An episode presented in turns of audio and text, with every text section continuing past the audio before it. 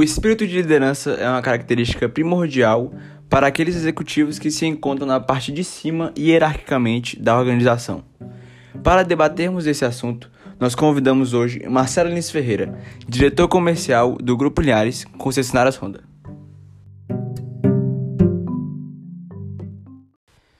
Boa noite, Marcelo. É, primeiramente, nós vamos começar aqui é, perguntando sobre sua trajetória de carreira, como você fez para chegar a esse posto que você está hoje?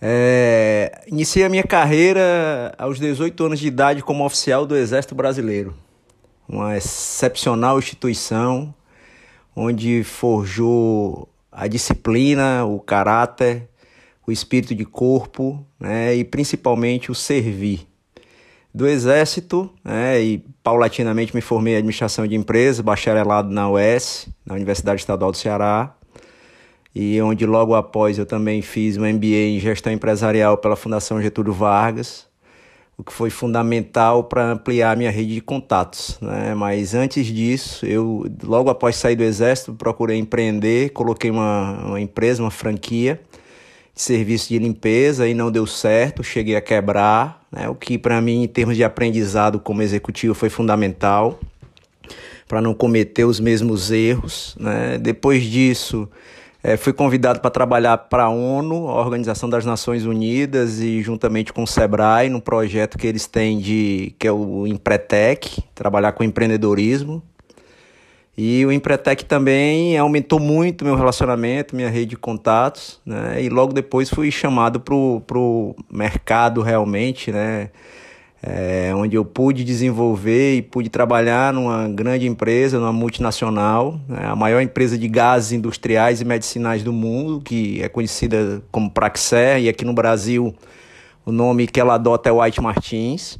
E na White Martins eu desempenhei uma série de atividades, desde gerente de varejo da unidade Fortaleza, depois fui ser gerente de grandes contas da, da parte industrial, é, gerente regional de Belém até o estado do Ceará, é, e aí, depois da White Martins, onde eu, eu conheci algumas pessoas e fui convidado para o Grupo Linhares, né, pra, que é o grupo com que eu estou hoje, é um dos maiores grupos do Brasil de concessionárias de motocicleta e de carro. Temos 19 unidades hoje, 19 concessionárias, onde eu exerço o papel lá, a função de diretor de, de motocicletas, diretor de duas rodas, que a gente chama. E a minha trajetória dentro do grupo foi só de crescimento. Comecei em Juazeiro do Norte, na unidade do grupo, depois passei para a área de pós-venda, é, da área de pós-venda, depois a área completa de duas rodas, até ser promovido em onde eu estou hoje, que é a diretoria do grupo, e que venho desempenhando esse papel já há 12 anos dentro do Grupo Linhares.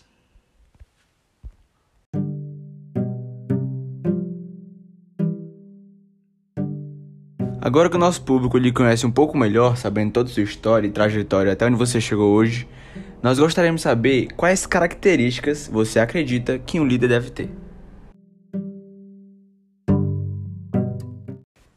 A principal característica que um líder deve ter, eu, eu não vou nem falar de característica, eu vou falar de competências que um líder deve ter, né? é entregar resultados com o time. O líder ele tem que liderar pelo exemplo, tá certo? E aí, para que, ele, que aconteça isso, ele tem que ter uma preocupação genuína com as pessoas, ele tem que se interessar pelo outro, ele tem que saber quais são os problemas dos outros, do, da, da equipe, do time dele, quais são as aspirações pessoais, profissionais. E quanto mais você conhece o time e trabalha de forma harmônica, mais você consegue essa essa competência que é chegar e quer entregar resultados junto com o time. E o líder, ele também tem que ter uma competência muito grande que é equilibrar a parte de gestão, a, a o lado profissional com o pessoal.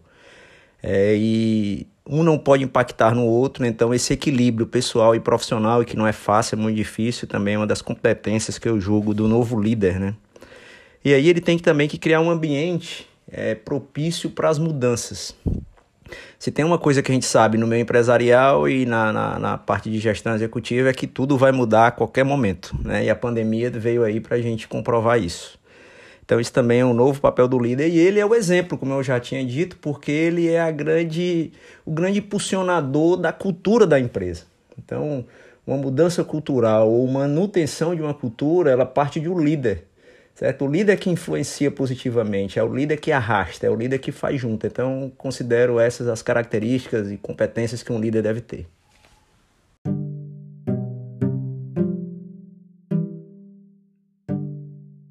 Muito bem. E qual o maior obstáculo relacionado à liderança que você passou em sua carreira? Ah, sem dúvida alguma, o maior obstáculo que eu passei com, na minha carreira foi agora nesse período de pandemia, onde a gente não sabia o que ia acontecer, nós não sabíamos o dia de amanhã e essa incerteza para o líder é muito ruim porque ele tem que tomar decisões duras, decisões fortes a gente, no nosso negócio, foi impactado durante 5 meses e 15 dias, desde o dia 18 de março até julho, nós ficamos fechados, todas as lojas. É, sempre com aquela expectativa de que no próxima semana iria abrir, e isso nunca acontecia. E você, ao mesmo tempo, tem que se preocupar com a empresa, cuidar da empresa, cuidar dos colaboradores, cuidar do time. E às vezes você tem que tomar algumas decisões mais duras que impactam nas pessoas e isso é realmente um obstáculo grande que a gente teve que passar e que graças a Deus foi superado.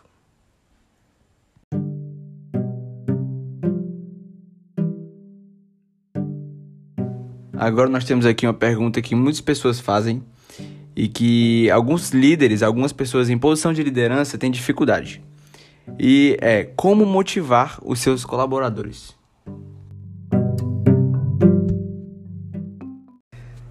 A motivação a gente sabe que ela é intrínseca de cada um, né? É intrínseca do indivíduo. É, eu acho que o líder ele tem um papel fundamental em estabelecer a confiança do time. O líder que não tem a confiança do time, ele não entrega resultado, a equipe não acredita nele, é, sai mais caro para a empresa porque tudo demora mais para ser implantado, há um, um, uma gestão de clima muito ruim. Então eu acho que ganhar a confiança do time é o principal ponto para que você leve todos né, é, juntos com a motivação. E também você ser muito claro em relação a onde se quer chegar. Todos juntos buscando o mesmo objetivo, alinhamento estratégico sempre, semanal, diário, mensal. É, para que você não deixe o time ficar, ninguém do time ficar de fora e todos, todos remando na mesma direção, eu acho fundamental para que você mantenha uma motivação elevada e comemorar também com o time é fundamental. Vibrar com as conquistas, vibrar com as pequenas conquistas é, e não apenas ver o lado ruim da, da, da situação. Ah, e uma cobrança também equilibrada ajuda ah, mas sempre levando o time para a direção que a gente tem que seguir, que são os objetivos da empresa, alinhando também com os objetivos pessoais de cada um. Se conseguir alinhar isso, eu tenho certeza que você mantém a motivação do time por muito tempo.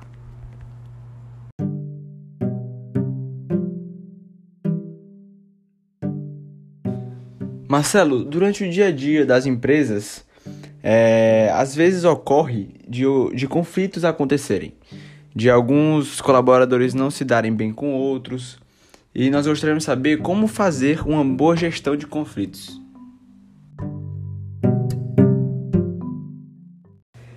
É, Para uma boa gestão de conflito, você tem sempre que, que se guiar da, da seguinte forma.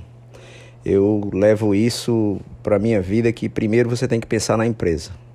Então, antes de qualquer coisa, vem a empresa, depois vem o time e depois é que vem o individual. Então, se o líder pensar dessa forma e, e, fazer com que o time também pense nisso, e durante o conflito ele sempre buscar essa hierarquia de valores, primeiro empresa, primeiro depois o time, depois o individual, e não aceitar estrelismos na, na, na, no time, não existe estrela.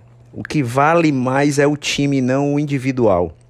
Isso é fundamental e o líder ele não pode se perder é, e ele tem que deixar isso muito claro, porque senão ele vai perder a confiança do, do, da equipe, vai perder a confiança do time, mais conflitos vão surgir e ele não vai ter como resolver. Então é assim que eu vejo e penso a respeito desse assunto de conflito.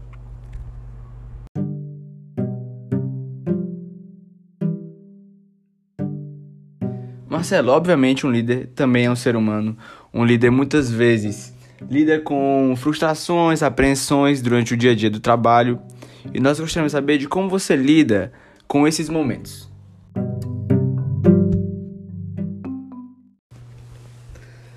O líder ele tem que ter a, a, clareza e a certeza que nem tudo que ele vai fazer vai dar certo. É, mas ele tem que ter uma constância de propósito, tanto na vida dele quanto, quanto na, na sua carreira. Então a frustração ela é natural, ela é normal, acontece. Com, ninguém vive só de vitórias, ninguém acerta sempre. Ele tem que lidar com muita tranquilidade, tem que somente ter a certeza daquilo que do objetivo a ser atingido, se está no rumo certo. E aí também às vezes não não adianta ser teimoso, né? Tem que ouvir a equipe, tem que ouvir o time, tem que ouvir principalmente o que está acontecendo no mercado, tem que entender o que o cliente está precisando, está querendo quais as necessidades que existem, fazer mudanças de rota constantemente. E a frustração é natural, ela vai vir e ele tem que lidar com muita tranquilidade em relação a isso. Não pode passar isso para a equipe, porque a responsabilidade sempre é do líder. O líder ele é o principal responsável por qualquer coisa que aconteça. Se o resultado está bem, é o time que ganha. Se o resultado é ruim, é, o time perdeu, mas o principal responsável é o líder. Ele tem que chamar para ele essa responsabilidade, assumir essa frustração e entender que precisa fazer mudanças rápidas, agir de formas rápidas, né, colocar o time de novo na rota e buscar novas conquistas.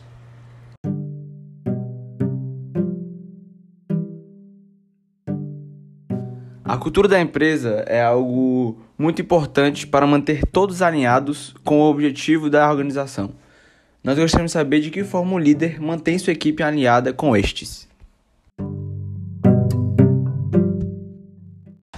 É, a cultura existe e ela acontece por intermédio das pessoas, né? materializada isso em comportamentos, em atitudes, em decisões e ações que se multiplicam sucessivamente pela organização e se sedimentam pelo esforço obtido pelos resultados e pela liderança. Os líderes, sim, são os grandes modeladores da cultura.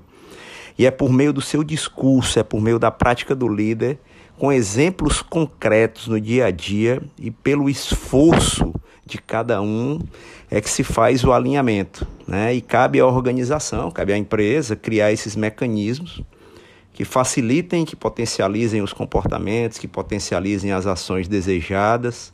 E isso sim, através dos seus processos, do seu sistema, do seu modelo de gestão e da liderança, para que a gente possa ter uma cultura de resultados.